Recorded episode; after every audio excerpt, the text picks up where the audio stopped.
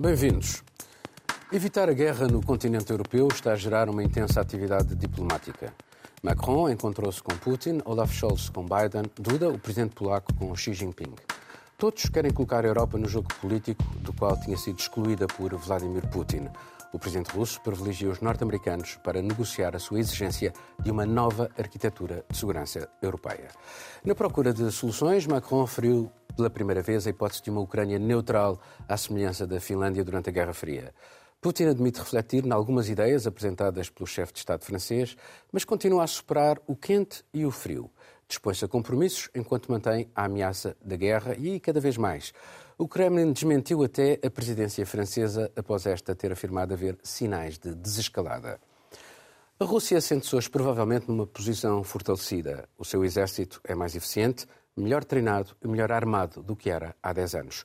Moscou reconstruiu as suas reservas de divisas, o que lhe permite enfrentar possíveis novas sanções.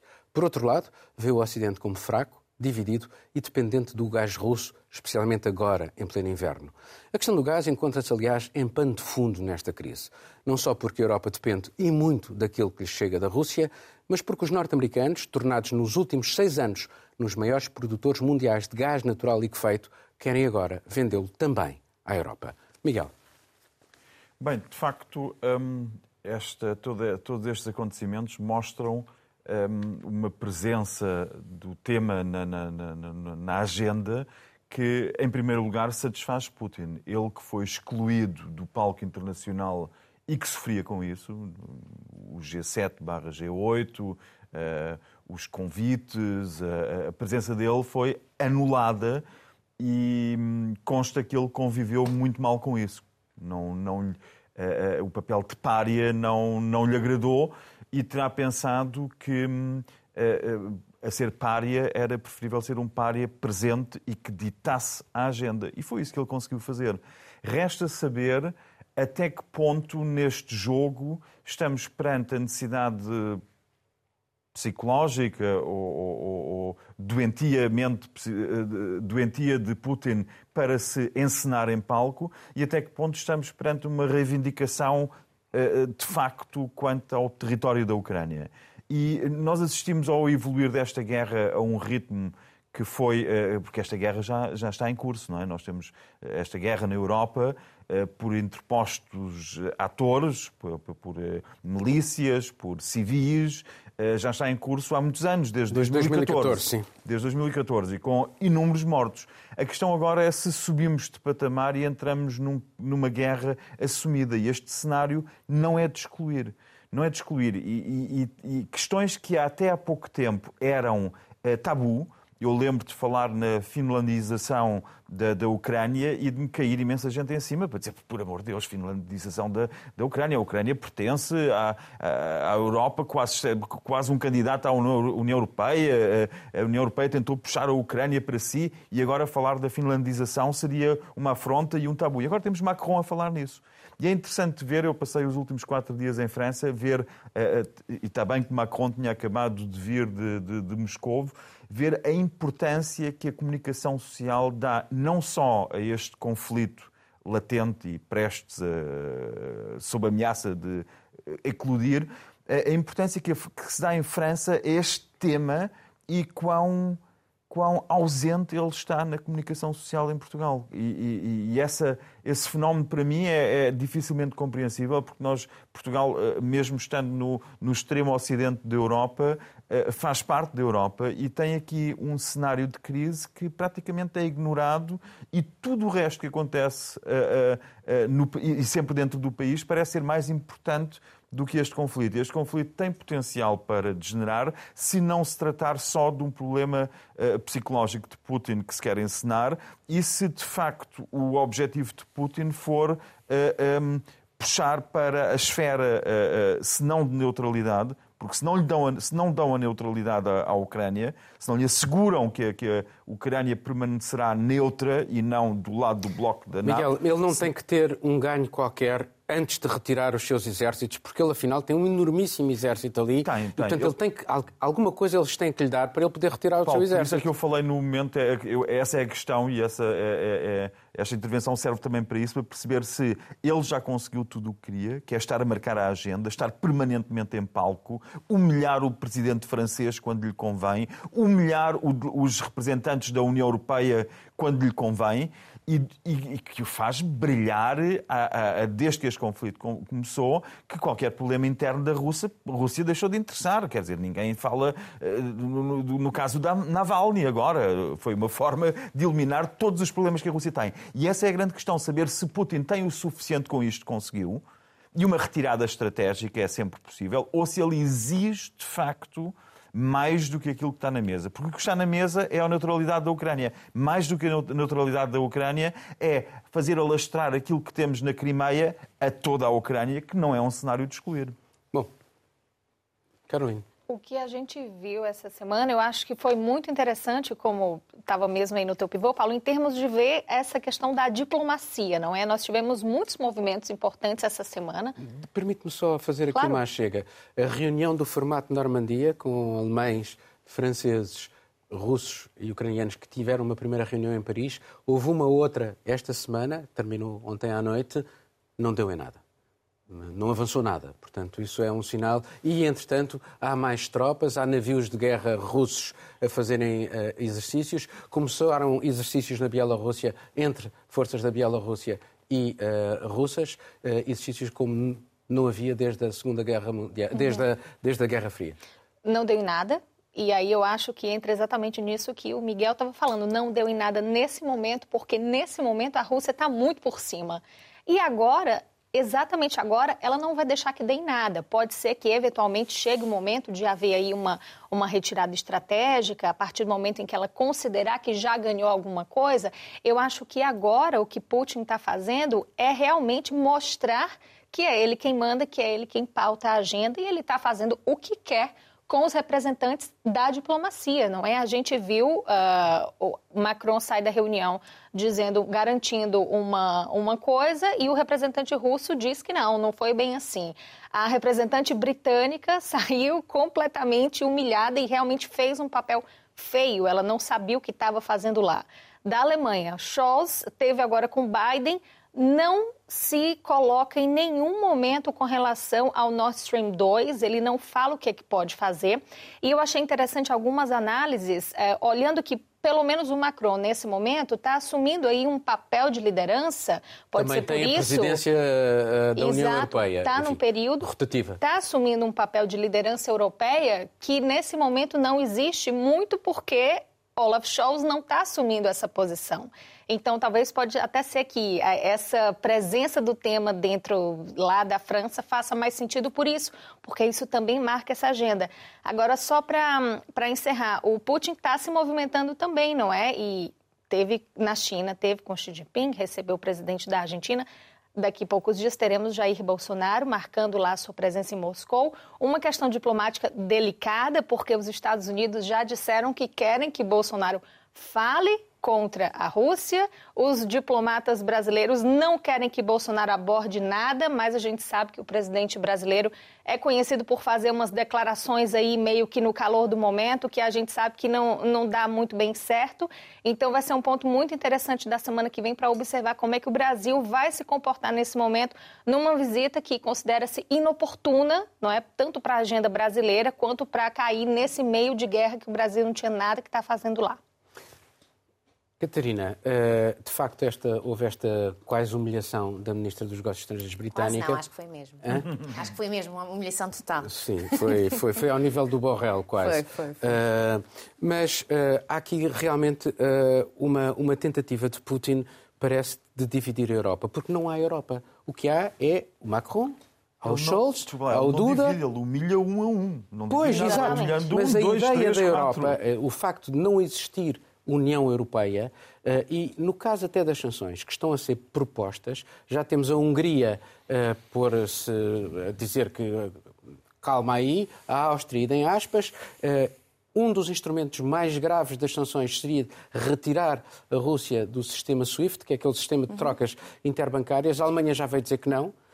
a Itália já veio dizer que não, e, portanto, com, com o facto de Biden dizer que não vai meter nenhum soldado na Ucrânia, Boris Johnson a dizer que não vai meter nenhum soldado na Ucrânia, não se está a dizer ao, ao, ao Vladimir Putin que tens a luz verde para chegar até Kiev? A porta está aberta. Portanto, temos, temos um país, diferentes países dentro da União Europeia e fora da União Europeia também, com opiniões e ideias, soluções muito diferentes uh, umas das outras, que não conseguem concordar em como é que se vai uh, tentar, não é resolver o problema, é tentar resolver este problema. Deixe-me dizer que a própria reunião, uh, o cenário da reunião entre Vladimir Putin e, Macron foi, foi bastante simbólico. Nós tivemos os dois numa sala, numa mesa de 4 metros, a reunião dura tipo 5 horas, com uma refeição de sete pratos, uma coisa assim louca. Só estava lá o Putin, o Macron e um intérprete também. Um, depois veio-se a saber, a partir de uma reportagem que saiu ontem, que afinal este, este distanciamento social foi porque o Kremlin pediu uh, ao Macron para fazer um teste à Covid uh, russo e o Macron disse que não, porque estava com receio que o ADN ficasse, ficasse, ficasse ah, Rússia. E os cabelos do Macron também, tiveram que limpar os cabelos exatamente, do Macron e, para, para os russos não ficarem com o ADN dele. E, Isso é um bocadinho exatamente, ridículo. e os garfos e as facas que ele usou para jantar também, tudo o resto. Mas a simbologia da, forma como eles estavam sentados uh, e esta história do teste à Covid que se recusou a fazer, mostra tanto, por um lado, a desconfiança que existe entre os dois países, mas a realidade é que também estavam sentados na mesma sala. E o que eu quero dizer com isto é, por um lado, sim, temos uma Rússia, eh, uma França e a União Europeia que quer uma arquitetura de segurança, ehm, que tem ideias para o que é uma arquitetura de segurança europeia muito diferentes, mas ao mesmo tempo são extremamente dependentes um no outro.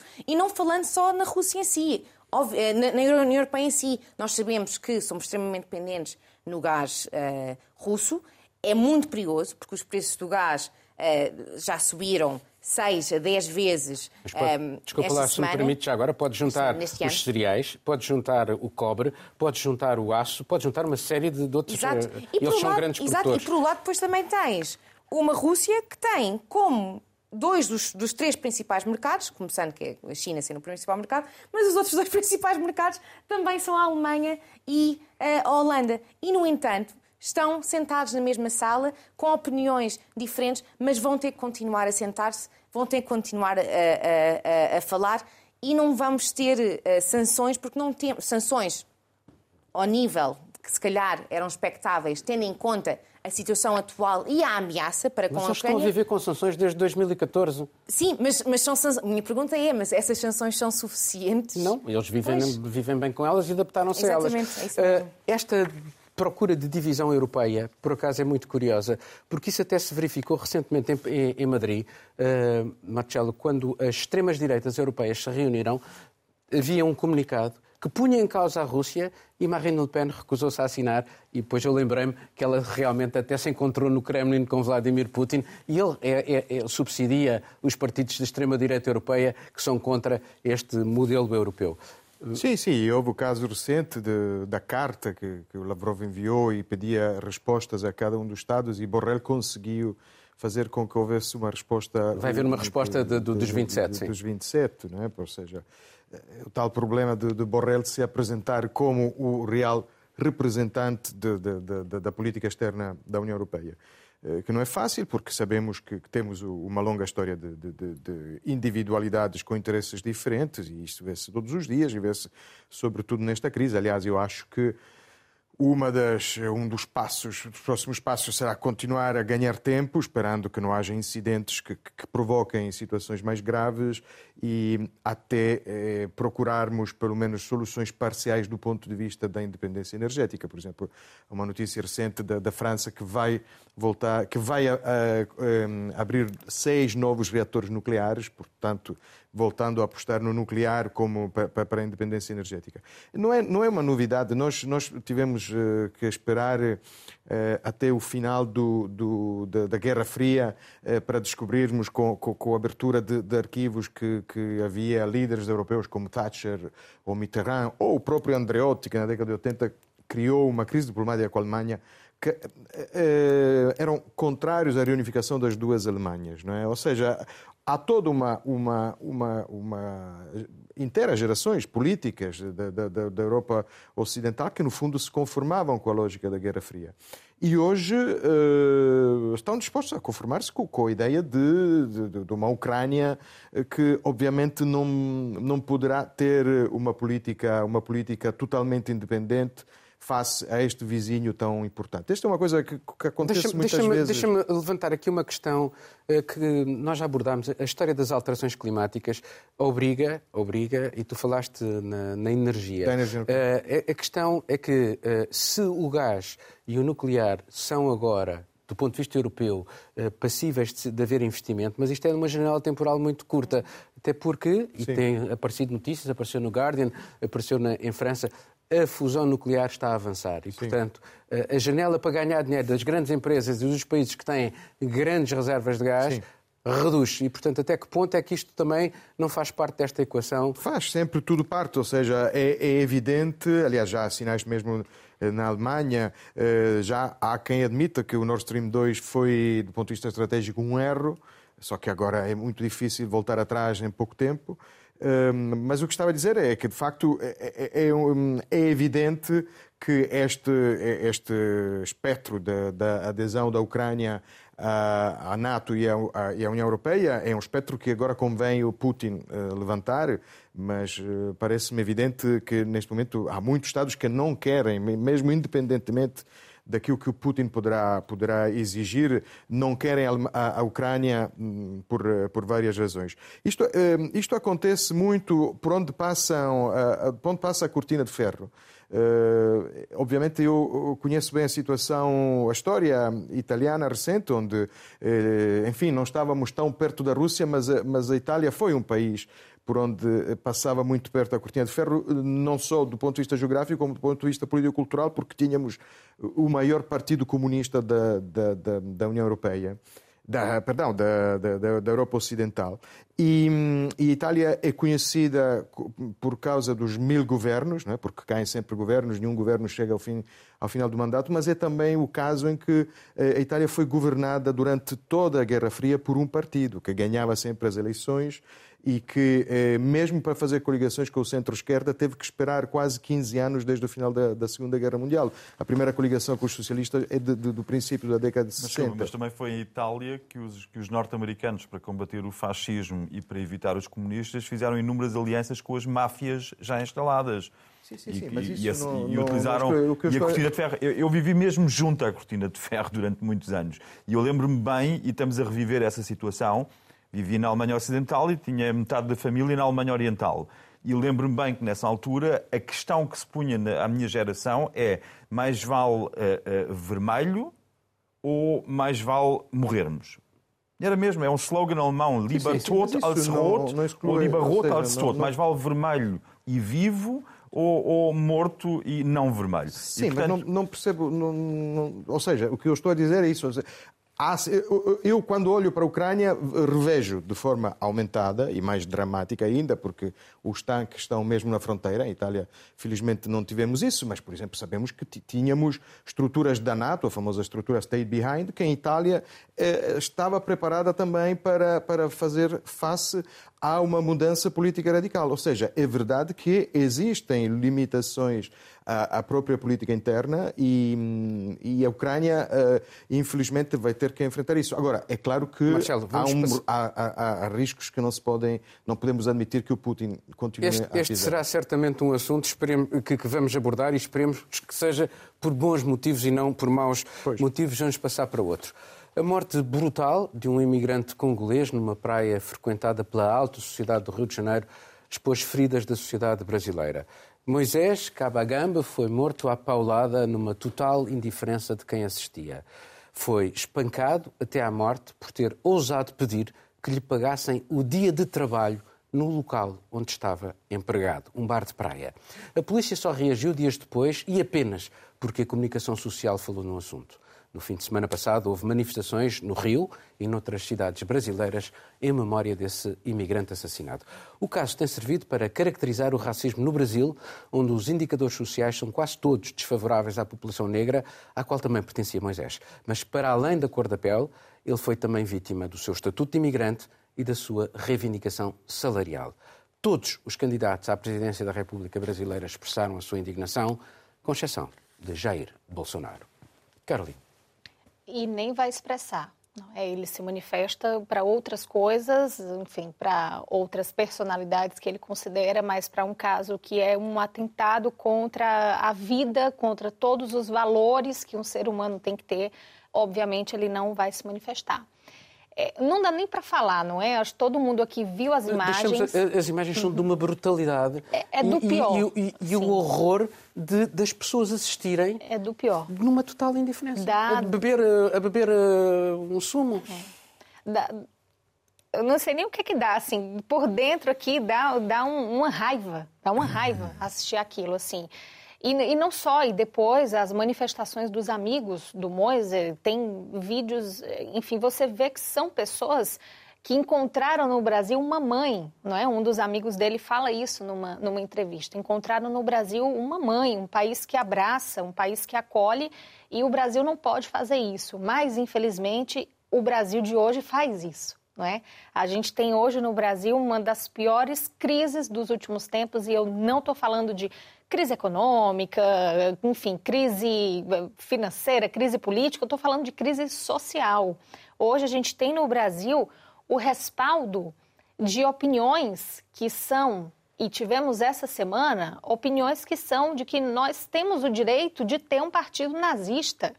No Brasil, essa semana, uma grande personalidade do podcast mais ouvido do Brasil falou no ar que ele concorda que é preciso que haja o espaço e que as pessoas que querem tenham o direito de fundar um partido nazista.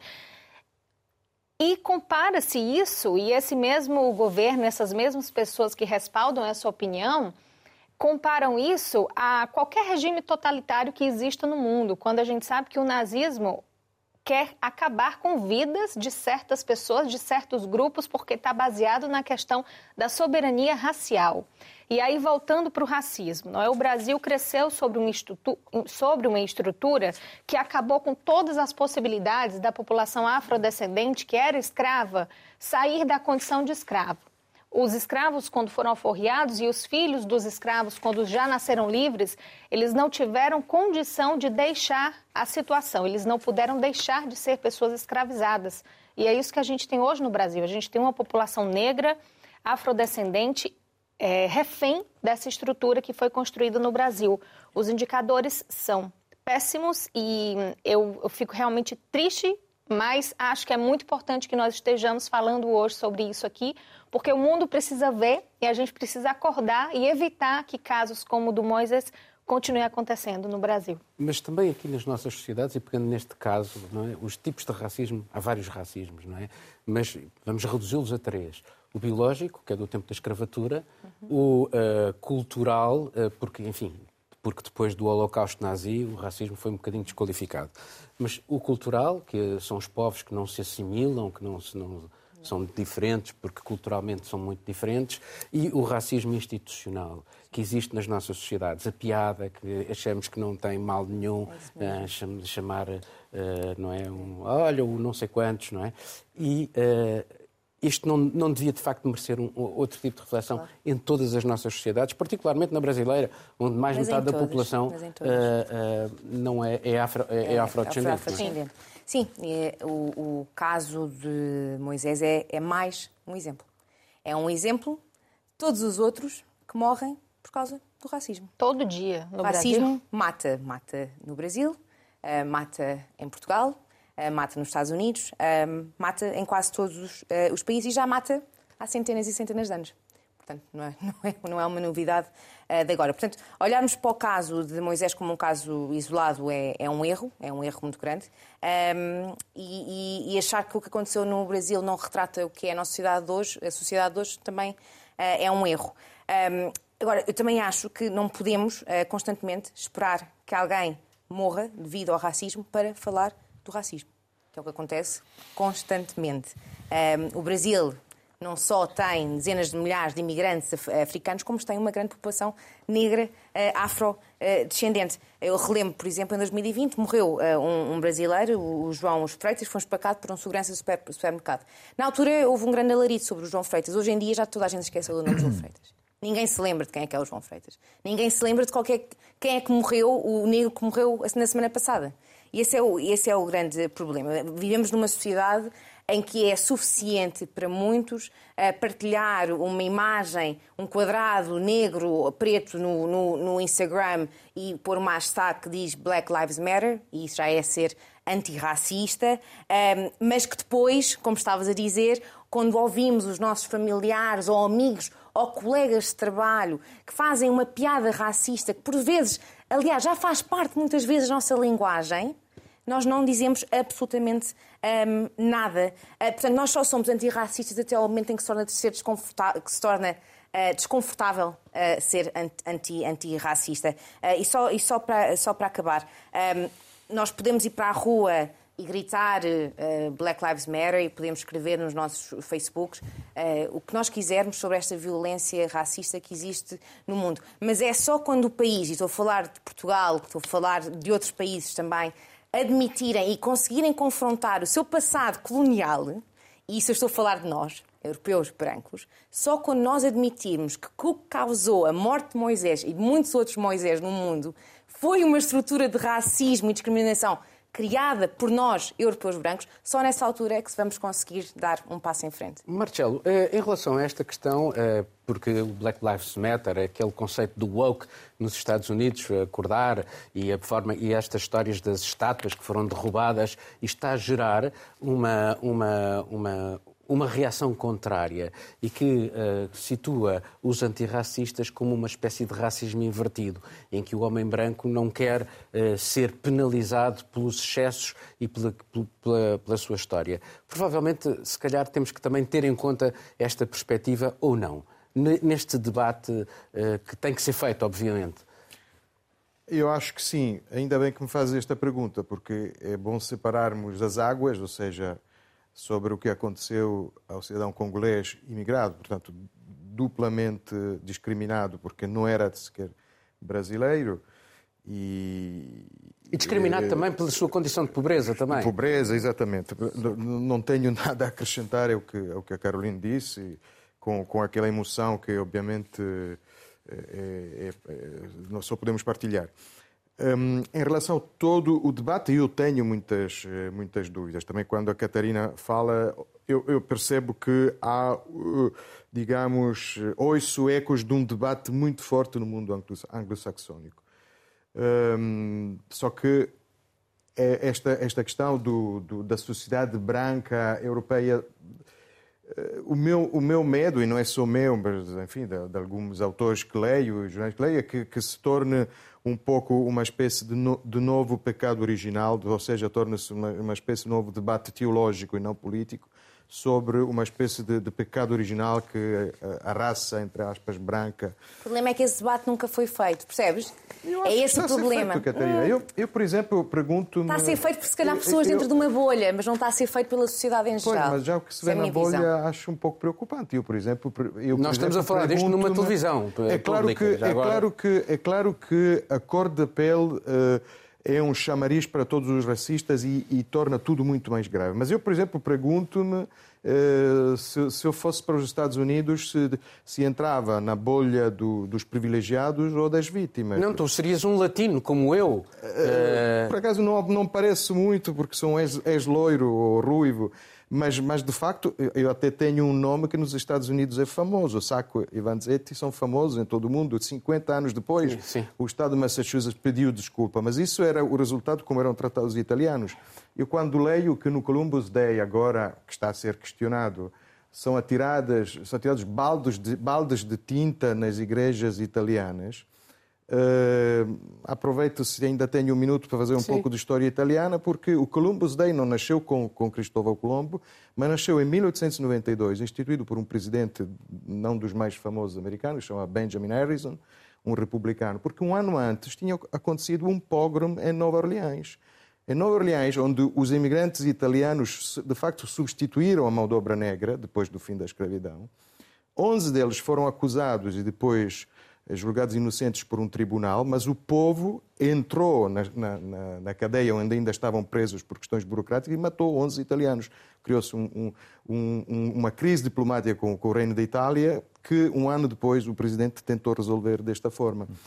Enfim, eh, são, é são questões. compa- São Desculpa, questões. mas como é que consegues comparar isso É, a queria dizer, centenas os de anos 11, os 11 de italianos, os 11 italianos Não é que nos Estados destruiu Unidos, uma um cidade. debate sobre racismo, parece-me Não também... sei, não sei. Eu, vou, eu e a Catarina, Mas eu- eh, mas ia, eu- Mas agora deixa o Miguel. Não, mas agora, não, eu ia mas começar a minha não. intervenção exatamente... Não, mas eu não quero, eu não quero comparar, mas eh, Mas quase que estás a fazê-lo Mas, mas, eu, mas eu não aceito que uma pessoa num debate me diga que eu sou privilegiado. Não, não percebo. Mas és. Ai, mas Bem, acho Nasceste privilegiado. Olha a cor da tua pele, és homem, és branco. Desculpa, deixa-me a propósito disto que, o- que o Marcelo está a dizer. Eu, eu gostava só. Este eh, senhor Gerard Prunier é um historiador especializado na história africana, de- na, na zona da Costa do Marfim e também na, na costa oriental africana. E ele diz uma coisa muito engraçada, por falar em privilégios. Ele diz que se morrermos, isto é um pequeno ensaio de 40 páginas, prefaciado um, pelo Marc Dugan, uh, mas ele diz que se morrermos temos muito interesse em sermos brancos. Porque se por acaso morrermos e, for, e, e somos, e formos e somos pretos, negros, africanos, o mais certo é sermos esquecidos, ninguém dar por nós, nem sequer sermos contados como vítimas. E isto O tem a Moisa ver com aquilo que o estava Paulo lá disse. como um indigente esquecido e só veio à Isso a tona porque que a família disse. procurou. Porque estas imagens do Brasil são a total exceção. É preciso que uma morte seja tão bizarra, tão extrema, que o choque seja de tão alta voltagem para nós ainda sentirmos alguma coisa na pele. Nós só sentimos alguma coisa na pele. Na nossa pele branca. Na quem o- nossa pele branca. e na nossa pele branca. E quem o diz, hum, ou, enfim, com bronze, eh, como diz, eu não, não, não sou ruivo como Marcelo, eh, portanto eu tenho mais o bronze mediterrâneo ou morisco, não sei. Mas eh, o que eu queria dizer é que este, este debate, que de- deste, deste, deste eh, pequeno ensaio de 2021 das edições Gallimard, tem esta coisa muito particular, que é chamar a atenção para a enorme responsabilidade também da comunicação social. Que podem flutuar corpos negros no Mediterrâneo e continuam a flutuar, mortos. Podemos recusar salvar pessoas, mas é preciso chegar mesmo ao extremo de imagens que, eh, eh, com pessoas a beber um cocktail numa praia e a assistir ao espancamento e à morte de um cidadão de pele negra para haver sequer uma reação. E é a este ponto que chegamos. E isso faz-nos esquecer, e a comunicação social é conivente neste aspecto, porque noticia isto, noticia isto, todos falam, nós falamos, mas depois este racismo que termina no extremo bizarro de alta voltagem, de choque de alta voltagem, com a morte de alguém, é- tem todo um percurso que nós seguimos todos os dias e nem olhamos. Porque se nós andarmos em Lisboa, se nós andarmos em Lisboa e olharmos para a cidade e para a sociedade em que vivemos, para Portugal, nós apercebemos que o problema começa muito antes e que o racismo está profundamente instalado, também na Alemanha, como é óbvio, está, está profundamente enraizado na sociedade. E deixa-me fazer aqui só uma abertura. Eu, que sou a primeira pessoa a sempre criticar o, o governo de António Costa em todos os aspectos, aqui é a única exceção que abre. Porque se alguém deu um pequeno contributo, um pequeno contributo, eventualmente por ele também não ser ruivo, como eh, ao contrário de Marcelo, António Costa também não é ruivo, mas deu um enorme contributo que foi mostrar por exemplo, uma ministra da Justiça negra africana faz um trabalho tão bom, ou enfim, tão mau, como todos os seus, os seus antecessores. E é aqui que começa o antirracismo. É, é aqui que começa o antirracismo. Não é com balde de tinta em dias em que se comemora, nem deitando estátuas abaixo. O- É no dia a dia. Bom, vamos passar para um novo tema. De facto, os Mas dois deixa, pilares. Paulo, deixa-me os dois pilares. uma coisa, não vou responder, eu sei que não temos tempo. Não. Mas eu, eu, eu, eu sinto-me privilegiado em relação aos que morrem no Mediterrâneo, isto é claro. Só que depois a realidade nas nossas sociedades é um bocadinho mais complexa, era só isso. Bom, bom, deixa-me só dizer que, de facto, é a lei e a educação que constituem eh, os grandes pilares para se combater estes eh, flagelos. Lidar com a extrema-direita numa democracia parlamentar é um desafio repto que se coloca agora a Portugal, onde ela passou a ter um grupo parlamentar na Assembleia da República. O Primeiro-Ministro já anunciou que não a inclui nas audiências aos partidos. O nome por eles proposto para a vice-presidência do Parlamento está a causar polémica. Europa fora são vários os exemplos dos riscos de incluir ou excluir a extrema-direita do jogo político. Na Alemanha, a sua entrada no Bundestag alterou a substância dos debates. A provocação, os ataques pessoais, a linguagem agressiva e desdenhosa para apoucar os adversários tornaram-se marcas da sua forma de estar no Parlamento. Alguns dos seus deputados estão até sob investigação dos serviços de informação suspeitos de serem um perigo para a República. As restantes forças políticas criaram uma verdadeira cerca sanitária e excluem-na, por exemplo, das presidências das comissões parlamentares. Mas há outros exemplos. A Itália e na Áustria, a extrema-direita chegou até ao governo em coligação com o centro-direita. Em França, o cordão sanitário republicano rompeu-se há uns anos e hoje o centro-direita francês está quase refém de algumas teses da sua extrema-direita. Marcelo. Pois, a Itália é, é um exemplo de, de país que, que, convive com, com a extrema-direita já desde que nasceu a Mas deixa-me deixa colocar-te a, a questão. O centro-direita não foi abafado pela extrema-direita. Hoje a grande uh, à direita, o que, qual é a grande força política? Não é uma força na área da extrema direita? Não é sim, a Liga? Sim, sim, é exatamente. Era, era, isso. Ou seja, o que eu estava a dizer é que vem ainda antes de, de, de, da década de 90 a democracia do, cristã do, do século passado. Reduziu-se. Mas, eh, mas de facto eh, a própria tentativa, que, enquanto ele foi primeiro-ministro, funcionou parcialmente, só parcialmente, de Berlusconi gerir a, a, a, a direita extrema uh, até um certo ponto, depois continuou a chamar. Até temos o caso de, de Fini, que era, que era o líder do, do partido pós-fascista, que de facto foi o que uh, fez a conversão mais, mais evidente para um partido de direita moderna. E o Berlusconi continuou a procurar aliados mais pequenos naqueles aliados que não aceitavam esta conversão da, do Partido Pós-Fascista Italiano. O caso, da, por exemplo, da Alessandra Mussolini, o próprio nome diz tudo, neta do ex-ditador, que, que, que, saiu do partido quando Fini foi a Israel pedir desculpa pelas leis raciais do, do Partido Fascista. Portanto, recusava o pedido de desculpa pelas leis, pelas leis antissemitas.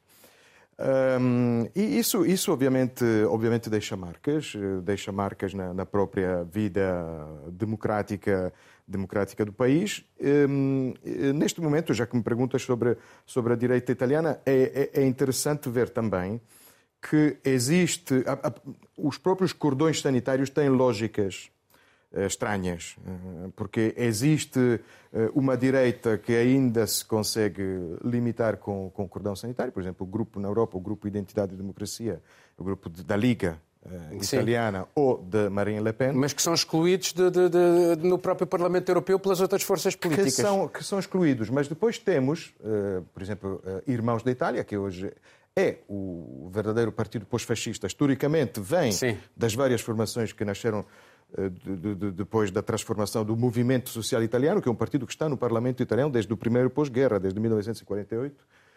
Um, Giorgia Meloni, que é presidente do grupo dos reformadores e conservadores, que é um grupo que inclui, por exemplo, o PIS, eh, o PIS eh, polaco, o Vox espanhol, um, e que não são excluídos da, da, presidência das comissões. Ou seja, existem uh, apresentáveis e não apresentáveis, uh, mas com ideias uh, muito discutíveis em, a todos os níveis. E depois não vale a pena lembrar, por exemplo, que o próprio Orban estava no, no grupo popular europeu, esteve até bem. Até ser expulso.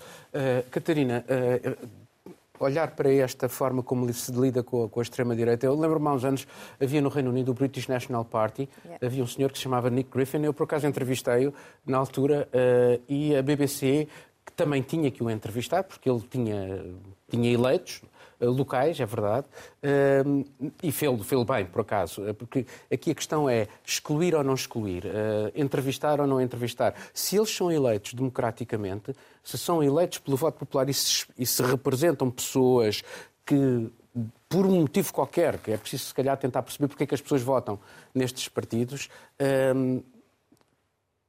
restringir-lhes a sua, a sua atividade política uhum. não é também aviltar a democracia? Estas questões têm que ser colocadas. Tem, são importantes e eu acho que vai mais por. Uh, não a questão se devemos entrevistar líderes de extrema-direita ou não. Acho que sim, devemos. Também são eleitos. Eu acho que a questão é como é que os entrevistamos? Que perguntas é que fazemos? Como é que nos preparamos para essa Isso é entrevista. válido para todos. É válido para todos, mas por vezes nota-se em certas entrevistas com certos líderes de extrema-direita, e olhemos, podemos olhar para o, caso, para o caso português, por exemplo. Mas o Salvini é igual. que- e é igual. E, Marine Le e- Pen. E, mesmo no, no Reino Unido, com outros partidos, como a UKIP, do Farage, tivemos os- exatamente A matriz os é mesmos muito. É muito eh, parecida. próxima. Mas é estar preparada ou preparado com os factos para quando há uma tentativa de mentir, omitir ou exagerar um determinado assunto, estar preparada com esses factos para questionar ah, e, e- e- e se- nesse sentido acho que é justo. Olhemos, por exemplo, em, Portu- em Portugal, neste momento tivemos o- o Chega que elegeu ah, 12 deputados. No dia que o Chega elegeu 12 deputados, ah, um jornalista da Luz, o João, fez um thread no Twitter em que explicava exatamente o background de cada deputado ah, e uma antifeminista e o outro que está na lista pública de execuções e etc. É importante saber esses São factos. representantes eh, eleitos. São representantes eleitos, têm direitos como representantes eleitos, os portugueses elegeram estas pessoas e agora nós, como jornalistas, temos que fazer o, o trabalho correto para questionar estas pessoas E, da melhor e maneira as restantes possível. forças políticas o que é que devem fazer no Parlamento eh, relativamente a estes seus pares? Porque são pares deles. são pares, mas eles têm que fazer, eles têm que marcar o espaço e eu acho que é isso que vai acontecer, na verdade. E olhando agora para o que a Catarina disse, ah, deixando de lado, eu acho que nós temos que entrevistar, sim, os líderes da extrema-direita, temos que falar e tudo, e deixando de, de lado, cai na situação que a gente vê agora no Brasil em que, ao não ser entrevistado, ou quando a imprensa ou a comunicação não diz o que eles querem que seja dito, eles vão diretamente no eleitor, na massa, no público e diz: confira aqui os fatos que a imprensa não mostra. E isso é aí que nasce essa manipulação clara que dá resultado. Dá Sim, resultado. é uma Esse- lógica esse tipo tribal. De, esse tipo de, manipulação De, de, dá- de trincheira, é? Exato, dá, dá, dá resultados plenos. A gente, a gente vê isso no Brasil agora. O Bolsonaro foi eleito em 2018 pelo PSL. O PSL era um partido insignificante. Com a eleição do Bolsonaro, com a filiação de Bolsonaro, o PSL saiu para segundo partido na Câmara dos Sim, mas Deputados usaram do muitas Brasil, redes sociais. depois do PT. Usaram muitas redes Claro, sociais. As e- redes sociais hoje eh, Perfeito. mudaram as regras do jogo na, no- na- na forma como se Sem exerce a a, menor a dúvida. política. Então, eu acho que agora o parlamento português tem essa situação, não é? Com, com o partido chega da extrema-direita representando aí uma, uma presença, uma força. E o que eles vão fazer? Eu não acho que o caminho seja pelo isolamento, afinal, eles vão ter o tempo para falar, vão ter a, a força do grupo parlamentar guardadas as proporções do, do tamanho do grupo, mas eles vão ter essa presença lá. Agora, marca-se não normalizando, marca-se apresentando os fatos, seja a imprensa fazendo isso, sejam os deputados no parlamento. Os deputados têm também a voz e têm os fatos para apresentar.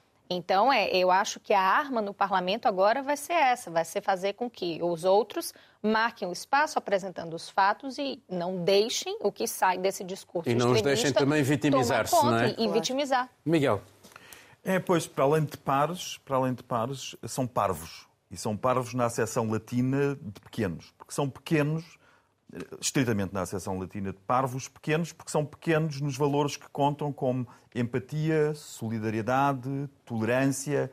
São esses valores que são comuns eh, ou deveriam ser comuns a uma convivência em sociedade como nós a idealizamos nas nossas constituições, são esses valores que eles não são capazes não só de assumir, como muitas vezes os contrariam. E é nesse momento em que eles começam a contrariar valores constitucionalmente consagrados e direitos humanos que estão claramente definidos, é no momento, no momento em que começam a contestá-los que se tornam tão pequeninos que se coloca a questão de saber se eles ainda podem ser pares. De tão pequenos que são, se ainda podem ser pares Mas aí, e nesse se não caso, deverão ser, Miguel, Miguel, não deverão ser permite- simplesmente ilegalizados. E quando tu falaste isso- na é isso que eu linguagem, estou a dizer. e quando tu falaste na linguagem, é, é preciso ver que a linguagem, e, e- e vê-se como no Parlamento, intimidam. Eu próprio já fui intimidado por um dos dirigentes do Chega, verbalmente, nas redes sociais, em que ele questionava se eu tinha sequer legitimidade para me pronunciar sobre Portugal, porque achou que com o meu apelido não poderia ser português. E estas leituras rápidas destas pessoas, que olham para um apelido e acham que não pode fazer isto, olham para a cor da pele e acham que não pode fazer aquilo. É por aí que começa o problema. então nesse E caso é um, resta saber- problema, é um problema da lei.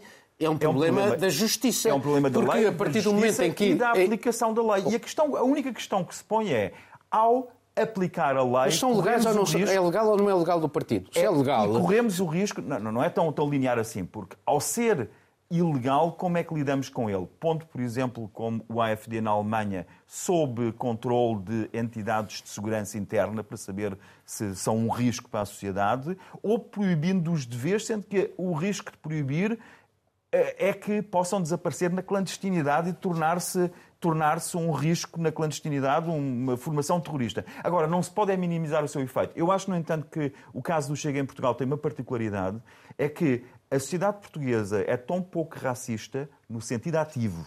Somos um- a sociedade portuguesa é muito raci- são racistas passivos, mas não são racistas ativos como são os racistas alemães ou os racistas austríacos que eh, eh, verbalizam a sua agressividade contra as minorias. Em Portugal essa não é a regra. Portanto, os, os racistas passivos em Portugal convivem muito bem com este tipo de partido, com este tipo de partido e eles não conseguem os votos através de, de racistas ativos que poucos existem. Portanto, o que é que eles tentam fazer? O discurso antissistema. E é aí que eles em Portugal vão buscar eleitores, não é tanto entre os racistas. Um Chega vai buscar em Portugal os seus eleitores às pessoas que são contra o sistema. E por isso é que o Chega concentrou tanto a sua campanha no discurso contra o sistema. E aí temos sim que nos perguntar se eles não têm razão, porque se nós olharmos para o sistema, vemos como o sistema tem funcionado desde nos últimos 20, 30 anos e, e podemos ver vemos os banqueiros que estão em, em tribunal, vemos os, a- a- a- as parcerias público-privadas, vemos a forma como os partidos funcionam. E é aí que um partido como o Chega se vai alimentar. E é aí que nos temos que concentrar.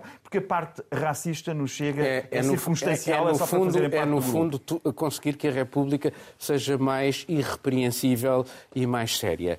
E assim terminamos este programa. Estamos de volta dentro de uma semana. Tenha dias felizes.